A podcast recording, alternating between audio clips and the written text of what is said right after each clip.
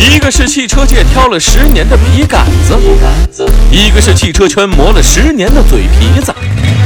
两个男人口吐莲花，带你仗剑天涯。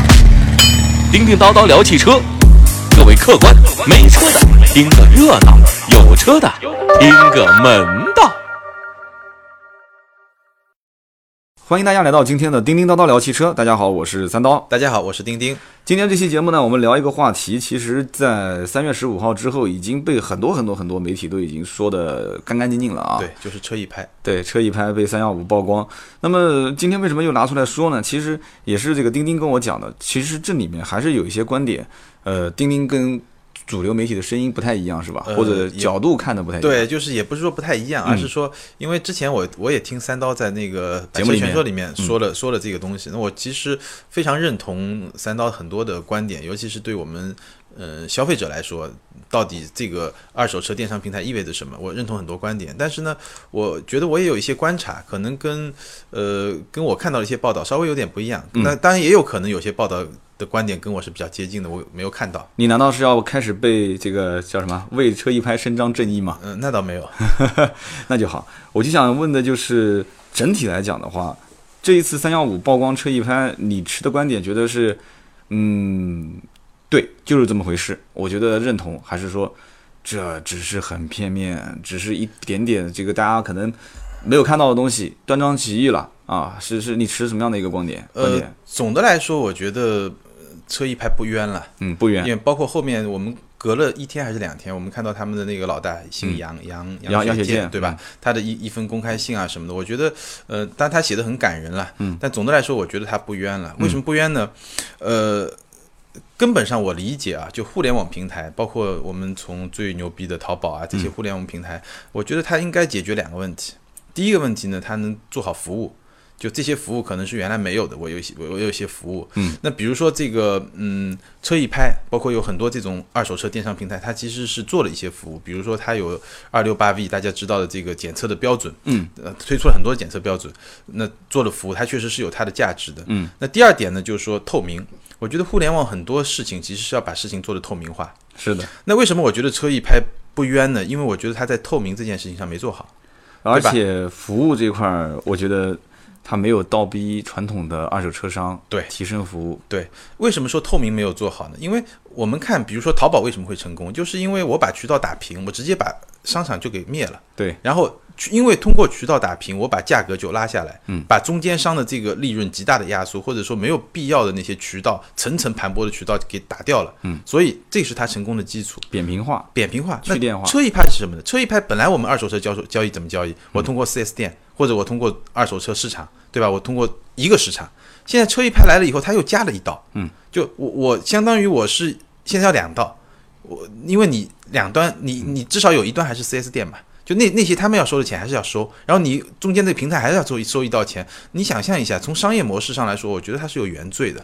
其实等于把原来一道中间商变成两道中间商。所以问题在什么地方？嗯，你既然是一个新的渠道，你应该打掉原来的渠道，嗯，就不应该养着它。你如果说还是要跟原来渠道合作，那你这个新渠道你是加了一层渠道，那你这层渠道的价值在哪里呢？对，这是我比较怀疑。第二点就是你不透明啊，嗯，就你毕竟是说了谎嘛，你说自己透明，事实上不透明，对吧？所以这就是我。深切的感悟啊，因为丁丁应该知道，我之前就是在奥迪做这个二手车总监，我我就深恶有感受到你刚刚讲的这几点，就是这些电商平台它没有倒逼，没有倒逼到这些车商去提升服务。其实我很早在接触 4S 店的二手车这个业务的时候，我就发现这个问题点了，就是说我们当时还没有看到这个互联网公司的时候，车商过来去找我们要车，那首先他先公关下面的人，嗯啊，先找评估师。看看能不能塞两包烟啊，或者塞一点这个好处，看能不能拿车。但是后来发现，评估师实际上是做不了主的。对，他除非是飞单，但是绝对没有哪个评估师蠢到说，我看到一个客户会把电话号码记下来，然后给到这个车商。嗯，车商是有奶就是凉的，就是我只要有利润，但是不是这不绝对不是一个贬义词。嗯，包括我自己做汽车销售、汽车的这些生意买卖。利益是永远让一个企业生存下去的唯一动力嘛？是你要赚钱嘛，赚钱很正常。但是这个里面，你让 4S 店损失利益去养活这些车商，这是不可以的。是，所以不可能有有评估师愿意干这个事。那 OK，找谁？找叫呃二手车经理，就是二手车总监这个层面的人。那这个层面的领导，他已经混到这一步了。这个岗位不是，也不是说什么样的人往上面一跺就能上去的，他一定是权衡这家店的总经理，可能还有几个股东之间的利益，这这也是个肥缺啊。嗯，所以比较信任的人会安排在这个口子上面。所以，那在这个口子上面之后呢，他就会考虑得失的问题。没错，对我不会为了说一台车、两台车，我把这个自己的这个工作给搞丢了，对不对？这很容易理解。所以这个时候他会权衡利益的情况下，适当的会给一些。赚钱的车，嗯，赚钱的车给给你的原因是什么呢？你帮我带掉一部分不赚钱的车，嗯，绝大部分的 4S 店其实就是这么操作的。是，那么作为四 S 店本身老板跟总经理来讲的话，他其实睁一只眼闭一只眼，也是在可控范围之内。对，如果你大面积的把车全部批发给车商，对不起，我要动你的，我肯定是得动你这个人。嗯，啊，你要是大面积的不把车卖给车商，你全部囤在自己家去当零售卖给客户，其实这是也是有问题的。至今为止，我还没看到。哪家 4S 店敢说我只卖给零售客户所有的车啊？现在有一些奔驰、宝马的店是本品牌的车辆认证过的，像奔驰的新锐、宝马的这个品、奥迪的品鉴、宝马的这个尊选，对吧？这个它是可以本店卖给本店的客户，其他的杂牌车全部给出掉，批发给车商。是，所以像车一拍这样的公司。它是有存在的意义的，所以车一拍，包括优信拍，嗯，就我知道，他们刚起步的时候就是 B to B 嘛，嗯，就是在四 S 店和这些就车就就就在双方之间就是做公司和公司之间的交易嘛，对，所以那个阶段其实。二手车电商啊，我看到很多市场，就比如说有 B to B 的、B to C 的、C to B 的、C to C 的，其实全有了，嗯，对吧？还有 C to B to C 的，对吧？就各种模式都有。其实最早期时候，我唯一看好的就 B to B，嗯，就因为大家都足够了解车，足够懂车，然后呢，这个平台搭建起来，它的价值是非常非常清楚的，嗯。但是呢，其实大家也能了解，正是因为双方都是这么一种状态，所以 B to B 平台价值没那么大。对，后面车一拍、优信拍这些 C to B 就很多都是从 B to B 开始的，嗯。所以到那个时候就是。就最早的 B to B 就是三刀刚才说的，就是我需要二就 4S 店，我会把整批车就倒给车商，然后那边后面可能有一个另外一个，也许是外地的，也许是别的一个渠道的，他来接盘嘛。嗯，大车商倒给小车商。对，然后等到 C to B 这个阶段了以后呢，其实我觉得它最大的问题就是它没有解决问题，嗯，它只是把问题变得更复杂。C to B 这个模式，我个人分析一个可能所有的现在媒体还没有。反正我没有看到的这样一个观点，就是 C to B 其实解决的并不是 C，就是老百姓的根本的买车跟卖车的问题，而是解决的是也不是 B，你肯定要说那解决就是 B 的销这个这个车商收购车辆的问题，也不是。其实真正 C to B 解决的是什么？是在这个融资的过程中，游戏规则天花板理论，嗯，互联网投资。互联网的增值、估值的增加翻倍，解决的是这个问题。所以你觉得 C to B 这个根本的模商业模式是 to VC 对吧？对，是 to VC。你别说那么明白嘛。所以我觉得就是，嗯，从这个角度来说，我觉得车一拍它的整个模式是有原罪的，嗯，因为它没解决问题嘛。它让问题更复杂了嘛？是的，因为这个个人卖给车商，其实按照传统的想法，就是建个平台，把个人的车拉回来之后拍个卖，对，拍完之后车商直接把车带走，对。但是实际上我们所看到的情况是这样子的，就是说，个人用户其实是没有契约精神的。你你怎么理解这句话啊？就是说。首先，你不可能跟个人签一份合同。嗯，你上了我的平台卖车，你就必须要把车卖给我，你不可以跟他这样签嘛？你敢这样签吗？你敢这样签？没有一个人去你的平台上去拍。是。那么你首先就没有这份合同约束。那么没有合同约束的话，你又派人员去给他检测，又派人员给他上线拍卖，这全部都是成本。人工成本现在那么贵。对。好，那最终这个成本是谁来承担？还是平台承担嘛？是。上了线之后拍拍给车商，会出现几种情况。第一种情况。车商按照一个正常的市场行情去报价，对对不对？我们不管车一拍是不是中间有差价啊，嗯，按正常市场行情拍，结果没拍到车，他会觉得说，那我可能价格报的还是不够低，嗯啊，哦不够高，不够高啊。然后呢，结果第二次呢略高了一点，还是没拍到，他觉得运气不好。是第三次给了一个很高的价格，几乎就是平进明出，还亏了点钱。他觉得我现在有人讲说，那车商为什么要这样子拿车？他仓库里面没车了。已经都卖完了，他必须得补货。如果不补货，其实这个空车位的成本比亏一点钱进来一辆车，再把它卖出去的成本还要高，所以他愿意补一点钱进来，补一点货进来。对，这个时候他用这么高的价格去平台上拍车，客户还是反悔了，是，那车商就不愿意了。车商觉得说，那我哪有那么多闲工夫陪你们这些平台玩呢？对，所以这就是 C to B 平台上面 B 端用户的一个最大的一个痛点。这个痛点的根源就在于你对 C 端用户是没有制约的。嗯，那怎么办？怎么解决这个问题？所以现在想到办法就是什么呢？就是哦，谁的地方谁的手上车多，4S 店的车多，4S 店的车多，为什么？因为 4S 店能对 C 端用户做制约。为什么能做制约？我 4S 店出身的，我觉得最现实的一个案例就是这样的。客户过来要置换二手车，我拿新车跟你谈条件，对，这个不就制约掉了吗？我用新车跟你谈条件，你车子不置换给我，不置换给我可以优惠给你一万五，你置换给我可以给你优惠两万。但客户也不傻，客户拿二手车跟市场上跟跟平台方面去比价格，比了一圈之后发现。哎，你你要如果二手车按照这个价格收，你新车再给我这个优惠，我就两个车就我也不跑了，我这就我们俗称叫做交钥匙工程，一边交新车钥匙，一边交二手车钥匙嘛。是，所以这个时候是容易解决这个问题的，它是有约束性的。对，所以 C to B，你看车商就是 4S 店，客户就是来买新车的二手车的置换用户，是，这是 C to B 吧？对，就是 C to B 变成那车一拍存在的意义是什么？车一拍的意义就是 C to B。在线下成交，然后他再转一手给到车上。对，那人家怎么能可能不给他赚钱呢？是，所以就是说，差价。嗯，其实整个来说，我我我我们会发现整个体系它有一些很不成熟的地方，或者说整个整个环境就有一些很不成熟的地方。包括刚才，比如说你刚才说的这个检测，嗯，对吧？标准好不容易有几个平台算建立起来了，但是首先这个标准也不是大家通用的，是的，可能每家都有每家的标准，对吧？第二个痛点。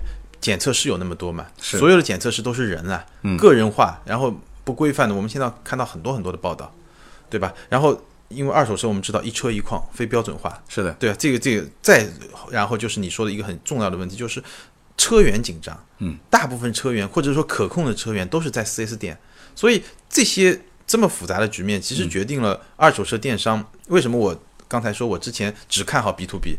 我觉得二手车电商还在养了，但不是说我看我不看好的就一定不行。你看这个，我们的巨头们投了那么多钱，不断砸钱砸钱砸钱，那可能他们愿意养一个市场嘛。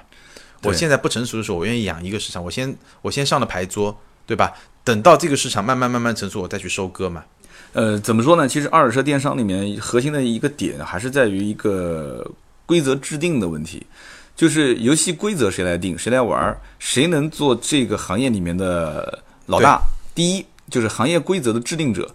其实现在大家可能看到说，优信好像是有一点这个苗头了啊。优信拍，优信拍，现在其实叫优信，把拍给去了，因为他老是拍，老百姓对拍这个这个词是不认可的。哦，就是 C 端用户其实是不认可拍卖这种形式。拍卖一般就是商家跟商家之间，我们来抬价啊，我放一辆车上来，然后全国各地的车商过来看。到顶封顶是什么价格？我再看你封顶价格我合不合适？合适我就通过车一拍、优信拍的平台我就发给你。但是老百姓肯定是不愿意，老百姓老百姓愿意的就是你直接给我一口价，底价是多少？对，所以你看，其实现在拍卖的时间是越来越短，有的可能就是几分钟、十几分钟，甚至就几十秒就给你把一辆车给拍出去了。是。那么，嗯，怎么说呢？其实现在我个人感觉就是说，呃，不管是现在的 C to C 还是 C to B to C 还是什么 B to C、B to B 这些。二手车整个行业里面能玩的花样很多，但是万变不离其中，就是一点就是游戏规则的制定方肯定只有一个，嗯，但是这个在现在我们目前国家的这种体制里面制定规则的，我还是不太相信是第三方，嗯，我还是不太相信是第三方，觉得还必须是国家的部门，对，肯定有人要参与进来，不管是直接站出来参与，还是背后去推进，那肯定是要有相关的部门站出来去参与到这里面来，是，然后其次就是现在目前来看。因为新车的销售体系，你根本没有办法打破。是你，你现在就像我们我们现在墙上的开关一样的，你二手车就是这个开关的开这个项，你二手车可以去卖给车一拍、优信拍，对吧？你可以卖给什么什么瓜子、人人，你可以卖给什么开心帮卖、大搜车、车王，然后什么好车无忧，你卖就是了，多了去了这些平台。但是，你买新车只有一个渠道，是去 4S 店。所以，4S 店基本上能掌握整个本地城市里面的大部分的置换车源信息。没错，但他不一定能把车拿回来，但他有置换车源信息。我跟你说一个比较有意思的现象，呃，英菲尼迪的 4S 店的二手车总监经常跟我聊天倒苦水，说说说，哎呀，兄弟啊，这个真的，你知道我去年一年估了多少台英菲尼迪吗？呃，我说我不知道。我说你们英菲尼迪去年一年新车卖多少辆？就讲了一个数字，我就估了一下。他说，嗯，差不多，反正估了这么多台车，几十辆车啊，一辆都没有成交。就按道理讲，英菲尼迪 4S 店自己去估英菲尼迪的车，二手车的价格，应该估的会略高一点嘛？可以这么理解吧？对，而且都是一些准新车。他们讲的很有意思，说英菲尼迪车主，就他要去买车是吧？他要去买这个英菲尼迪二手车，呃，卖卖，就是英菲尼迪在南京本身就一家嘛。嗯，开回去以后，有些车主开个三个月、两个月就后悔后后悔了要卖。这个我们讲轻一点啊，后悔了。有的开了一年之后，可能赚了钱了嘛，想换更好的，这些人基本上就跳 BBA 去了。嗯啊，或者跳保时捷、玛莎拉蒂去了。嗯，那这些人要要卖卖给谁？他们也知道这个品牌在二手车市场和个人交易这个市场里面不太好卖，不太好卖，大家都不太认可这个品牌，所以他们抱着一线希望是英菲尼迪的 4S 店会报一个很高的价格。嗯，他就开到英菲尼迪 4S 店去了，一年开回来五十多辆吧，还是四十多辆车主的车。嗯，没有没有一辆成交，什么原因？嗯，很简单，他。是体制内的二手车总监，他不敢报个特别高的价格，万一要是报个特别高的价格，这个车收回来之后卖不掉怎么办？嗯，他要扣业绩的，所以他是打工的，只能给他报一个正常市场行情。他报了一个正常市场行情之后，到了市场上，市场上所有的黄牛会问一句话：这个车去过 4S 店没有？看过没有？那客户会炸那个经销商啊，就是那些车商老板，4S 店报三十五，他就说看过了，给到我四十，哦，给到你四十，他算了一下，四十是正常的卖价。四十收肯定不挣钱，他说那这样子，我给你三十七，你别说三十七了，他给三十六，四 S 店都四 S 店都根本就不可能有回头客，所以这些人一部分是流失给车商，还有一部分是什么呢？因为他要买新车，他我刚刚不说了吗？买的是奔驰，买的是保时捷，买的是玛莎，所以他就不会再在嗯嗯这个这个英菲尼迪的店里面去二次估价，他开到奔驰店，奔驰店直接讲说，哎，你有没有在其他地方估过？他说我估过了，我英菲尼迪店我去问了价格了，所以。奔驰店就很清楚了，英菲尼迪你看过了是吧？行，那你告诉我，你这个大概估多少钱？然后他炸他一个价格很高，英菲尼迪报三十五，他说我人家给我估了三十九啊，三十九，我给你三十七万五，啊，你能理理解我的意思？所以这个圈子有的时候就是这样，老百姓在卖二手车的过程当中，现在准新车的价值已经是被这些电商平台炒得非常非常高了，所以 4S 店的二手车的压力非常大。其实 4S 店。在一二一三年的时候，有一些苗头，二手车的业务是在往上冲的。但是突然忽然之间，现在这个二手车电商平台一起来，就我们可以去想嘛，就像当年滴滴快滴竞争的时候一样嘛，等于把一些车况比较好的二手车就抬上去了嘛，对，一下就抬上去了嘛。所以最后这个呃，我也看一些报道，包括我自己我的观察，就是说，可能这些平台在未来的，也许就今年，也许就明年会。当资本没有那么汹涌的时候，它就会合并，对，重组，就是我这个市场里面的玩家太多了，对，对吧？合并重组，我觉得这是必然的。然后我我们可以再放眼看一看国外的一些一些市场，比方说像美国，美国的这个美汉，它其实就是现在的所谓的车一拍、右行拍的是原型嘛，B to B 嘛。对。那它为什么做的那么强大？它基本上占到所有美国二手车交易的大概百分之二十，B to B 基本上它就一家独大，你看不到第二家了。美汉的模式，国内根本无法复制的原因，就是因为它整个从大 B 这边拿车到分配给小 B 的这个这个终端，它走的是什么路线？是大的这些这些像金融体制里面，就是以租代售，呃，租赁用车是啊，就是这些租车行，他把这些系统全部给控制好了。控制好之后，每一年、每两年淘汰下来的置换的车。通过美汉这个系统再把它分拨出去，所以他把这些系统吃透之后，就基本上后来的人就进不来了嘛。嗯，是水泄不通。那其实人人车这种模式，国外也有啊，BP 嘛，三十天卖不掉，我可以把你车吃下来，是不是？嗯。然后包括这个 C to C 啊，就人人车 C to C 的模式，其实在这个英国也有。英国其实基本上我看过一篇报道，百分之九十还是百分之多少的，反正肯定是九十以上的老百姓都会上一个的一个网站，好像叫 Auto Trader。就是那个就交易嘛，汽车交易，什么点 UK 啊，点什么的，就全部上这个网站，嗯，全部上这个网站。那那上这个网站，这个网站怎么挣钱呢？很简单，信息透明化嘛，就是车商是包月，好比说是多少欧，四百欧还是多少欧包一个月，那你可以怎么样提供什么服务？那么老百姓不可能包月，老百姓用什么车就发个短信，短信过来，然后告诉你车况怎么样，嗯你看一下认可了，双方写个单子，寄个邮件过去，然后过几天新牌照寄回来，所以这个环境完全不一样，基本上完全不一样。其实嗯我觉得就像你说的吧，就国内是有一个非常重，就与众不同的地方，就是我们的 4S 非常强大，对所以 4S 掌控车源也好，信息源也好，非常厉害。嗯所以你看，最近我看到那个一些报道，像人人车，嗯它其实也在放宽它的收车的标准。之前其实人人车作为 C to C 的这么一个模式的代表吧，它其实是非常反对黄牛中间商在里面的。哎呦，其实这个也但是到后面就不行了，对，其实这也是说说而已啊。人人车很早很早就已经在用车商的车在网上卖了，很早很早。我那个时候还在，你想看我在职的时候是哪一年？什么概念？基本上我们当时就已经圈子里面就已经在传了。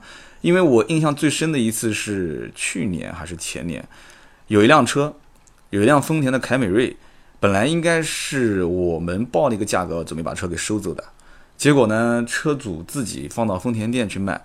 结果呢，是人人车带着客户过来把这辆车给提走了，这可是 4S 店里面的车啊，4S 店已经收了。就按我讲，4S 店已经收了，这个车应该就是一个 B 端的车源，能这么理解吧？是但是，反正用人人车的话讲，就是不是啊？这个我们联系的是实际车主啊，车主还没有把钱交到客户呢，就是 4S 店还没有把钱给给到车主车主，嗯其实已经给了，这个你说不清嘛。说不清。所以你你看，就是 C to C，其实我一直认为是伪命题。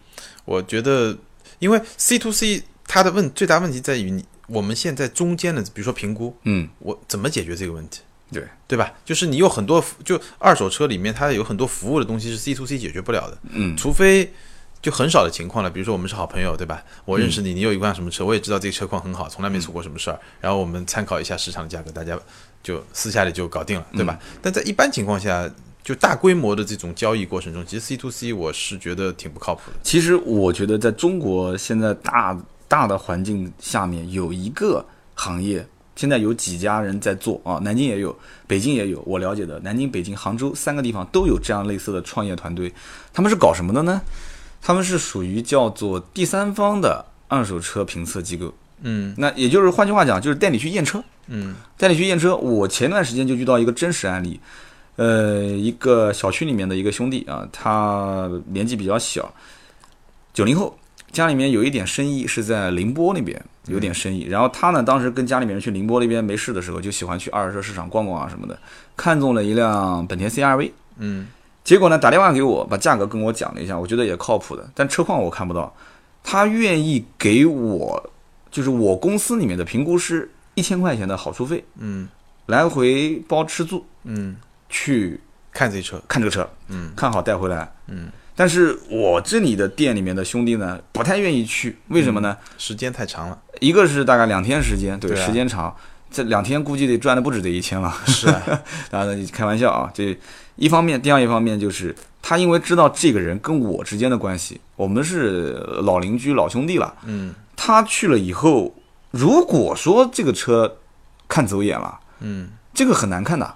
是对，如果这个车看走眼了，人人无完人嘛，对不对？我们一年看那么多车，有的时候偶尔还看一两个炸弹回来，所以他就不太愿意赚这一千块钱。所以这里面就存在一个问题点：哪些人现在在做、在玩这个第三方的评测？然后第三方评测最终你能给对方什么样的承诺和保证？这个很核心。现在很多这个第三方都在做这个事情。是，现在包括我们也看到一些一些二手车创业的，就是我淘车嘛，嗯我们也看到过一些这样的模式，就我因为非常资深的，我能做评测，然后我嗯能帮、我我直接从 C 端出发，我去帮你在市场上找车，然后我收服务费，淘车这也是一种也是一种，但那个也需要强大的信用的背书，信用和品牌的背书嘛。对，一旦要是出问题，我觉得也挺惨的，因为你实际上实际上收的服务费是有限的。你想买二手车的人都是想图个便宜嘛？对。然后你收的服务费有限，承担的这个压力又那么大，一旦出问题之后，你你得给人家一些承诺嘛，对不对？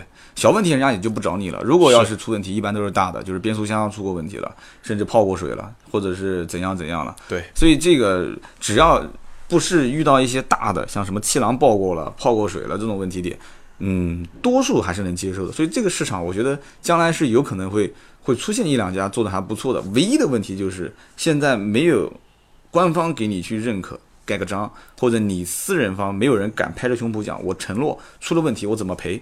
对，就现在的问题就在于，一个是没有标准，或者说没有大家公认的标准。第二个就是我觉得评估师啊，就我们这个行业其实也是一个严重匮乏的一个行业。是的，真正有资格做评估师，或者说你能够拉一个团队，让你团队里面的所有评估师大家都能认可的，嗯，这么一这这样的公司，我们其实还没有看到。有些小公司可能他做的小的时候 OK 的，但是当他一旦扩展规模的时候，他就会遇到问题。你觉得现在二手车电商到底对买家更有意义，还是对卖家更有意义？卖家，对卖家，我觉得对卖家有，因为卖家很简单嘛。我你现在有这么多电商，对吧？我随便把车扔上去嘛，哪家开的高我就卖给谁不就可以了吗？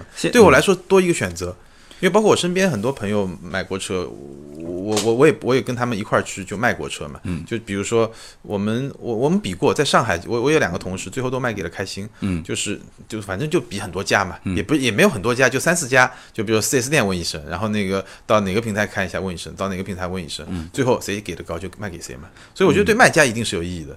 但是我提一个我亲身经历的这个事情啊，就是现在所有的这些电商平台啊，拍卖的也好，上门给你看车的 C。To C 的也好，他们其实对年限、对公里数是有要求的。是，他不是什么车都看。然后还有一个现象呢，就是当你给一家看了以后，往往就是很多家都知道了。其实信息是共享的，信 息也不知道为什么就有共享。有有那个爬虫，爬虫。然后呢，你会发现有一个问题，就是就像你说的，有一些车啊会很抢手。嗯，就比如说五年之内的，对对吧？可能三年、两年之内的。对，然后五万公里、七万公里之内的，嗯，对吧？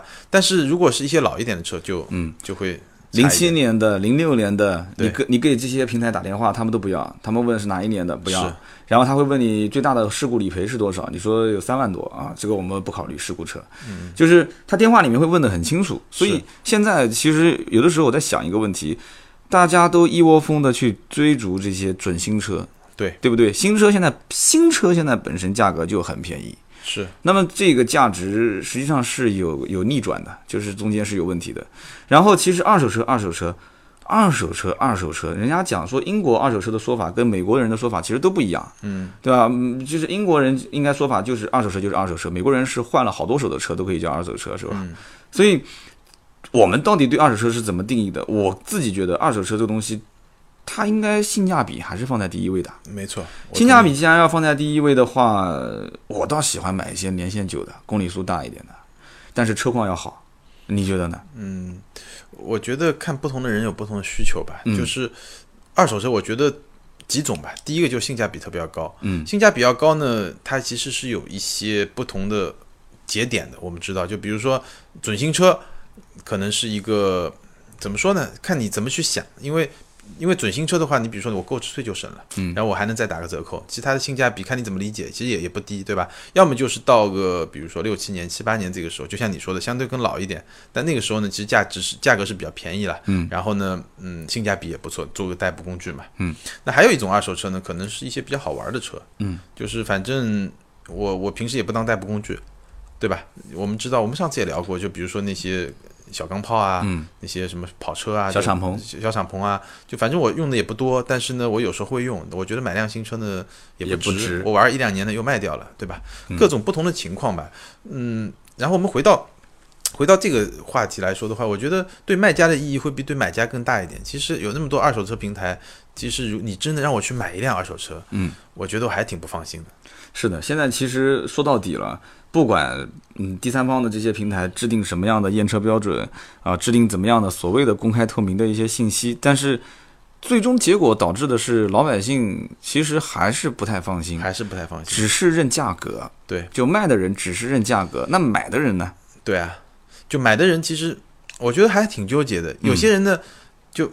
如果说我真的就是我第一辆车，我比如说我觉得我的手头也不是特别宽裕，我就想有一辆车，三万块钱、四万块钱，尤其是在一些二三线城市，就肯定是不限购、不 不限牌的那些地方，对吧？那他可能愿意愿意有这么一辆车，或者说在上海、北京这地方，有些人我就想搞辆奥迪、宝马，嗯，对吧？我十来万，我搞辆二手车，但这些人呢，我觉得。可能是对价格比较敏感的吧，嗯，就我愿意用更低的成本来买一辆比较好的车，但是其实不放心是一定的。买的人其实我所了解的情况是啊，二手车的交易的这些平台和网站，其实收的这个成交量和买的成交量是不成正比的，嗯，它其实现在。就是他能采集到这些有卖车意向的人是很方便的。嗯，你想现在瓜子啦、优信啊这些，就是我刚才跟你说的，铺天盖地。我到一家去顾过，对，全知道了。对，所以他他收集到这个卖家的信息是非常容易的，但他收集买家的信息其实是比较困难的。是，如果我想买车，其实现在很多人的方式方法是这样的：先上网，然后大概的看一圈二手车的网站，对吧？甚至上一些论坛看看有没有论坛里面有人挂着帖子要卖车的，他更愿意找一些就是实际的车主去谈一谈价格。C to C 是吧？对对对，这个 C to C 也不通过平台，就是找一些是不是有论坛里面说，哎呀，我我开这个车最近想卖啦，我是哪个车友会的，哎，通过车友会的形式先了解一下，有信任感嘛？对，有信任感。然后呢，这个再去泡一些论坛啊，泡一些这个二手车的交易网站。泡完网站之后呢，可能看中某些车，打个电话。打个电话问了一下，哦，是车商，然后他就会想有一天时间跑到市场里面去逛一逛，去看一看。嗯，市场的选择的面比较宽，对不对？而且车型比较繁多。是，但是会发现跟网上看到这些价格完全就是一个天一个地。嗯，就我们都知道的，市场上的价格挂的基本上都高的都离谱了啊。是。那么就开始要尝试性的跟这些车商进行议价，但车商会看很会去判断嘛，你是不是真的要来买车的？嗯。我们也是干车商干了蛮多年了，车商一看说，哎，这个人一哥们儿一看就是想来买车的，那就很多套路了。这个就今天一个两个又说不一分钟两分钟也说不完，是按套路来。但是老百姓他不懂这里面的套路，老百姓会觉得说啊，你这个车在网上，我看价格大概这个年限也就这个，你根本说不过他的。嗯，车商可以给你一万个理由告诉你这车就值这个价。嗯，你可以这么理解啊。是，所以所以绕了一圈之后他就晕了。怎么晕的呢？他就把自己网络上的这一套价值体系打碎了，嗯，他就发现网络上这些不靠谱，不靠谱。那个底下我实际到店底下去看到的这些买的就是这样，他就会怀疑网上的这个价格是不是背后有什么问题。嗯，然后网上现在这些 C to C 的很多的一些标价本身又高，高，那他打电话就会第一个就问，比方说问人人车或者是问这个，我相信人人车这种平台接到电话最多的就是，哎，你们网上这个车子价格还能再低一点啊？是不是？嗯，能不能再便宜一点？再便宜一点我就过来看了。其实他没有跟他没有跟这个挂在网上卖车的这个人有议价的权利，他只能建议他，这是最痛苦的一件事情。是，就是买卖双方我只能撮合，但是但是我不能控制你的价格，我只能告诉你你这个要的是天价。就像前段时间有一辆哪一年的这个这个奔驰的 Smart，嗯，就卖方自己也讲说这个车实际上价值也就是七万多，但是卖家。以寄售的形式，九万多块钱挂在我们店里面，我们劝了很多次，但他他说我这车就值九万多，那么新，我买来的价格是十一万，那你我就按九万卖，他就不考虑这个车什么冷门了，或者是新车有可能有降价风险了，又是换新款了，他不考虑，就九万。然后那个主持人在电台里面讲讲的那个旁边主持人也在笑，所以大体上就是这么一个情况。现在，嗯，所以反正我感觉上很热闹，嗯，但是对买家真的有多少的吸引能力？多了一多了一些选择，多了一些选择吧。对，多了一些选择。那么好，我们今天聊的是这个二手车电商到底他们在，他们到都在玩些什么样的游戏啊？是，其实我们有有有一个点啊，到最后我们还是没点上，就是你有没有发现，其实现在二手车电商在每一家的页面上都会有一个叫租赁，或者叫做以租代售。你像那个 U 型派就有叫付一万。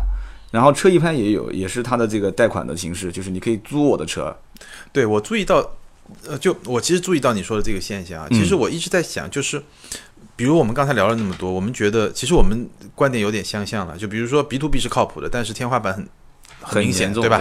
然后别的那些模式呢，其实都遇到一些暂时短期来说很难克服的问题，比如说你车源被 4S 店控制，对，比如说你一车一况的检测非标准化，嗯，对吧？这些东西都是很难改变的。但你会发现，哎，我也注意到，就是很多很多嗯二手车电商平台，它在做什么？就羊毛出在猪身上，就大概这个概念什么意思呢？就是我是不是在这个链条，我把这个链条做起来，我赚的是别的钱？是的，比如说我通过金融来赚钱。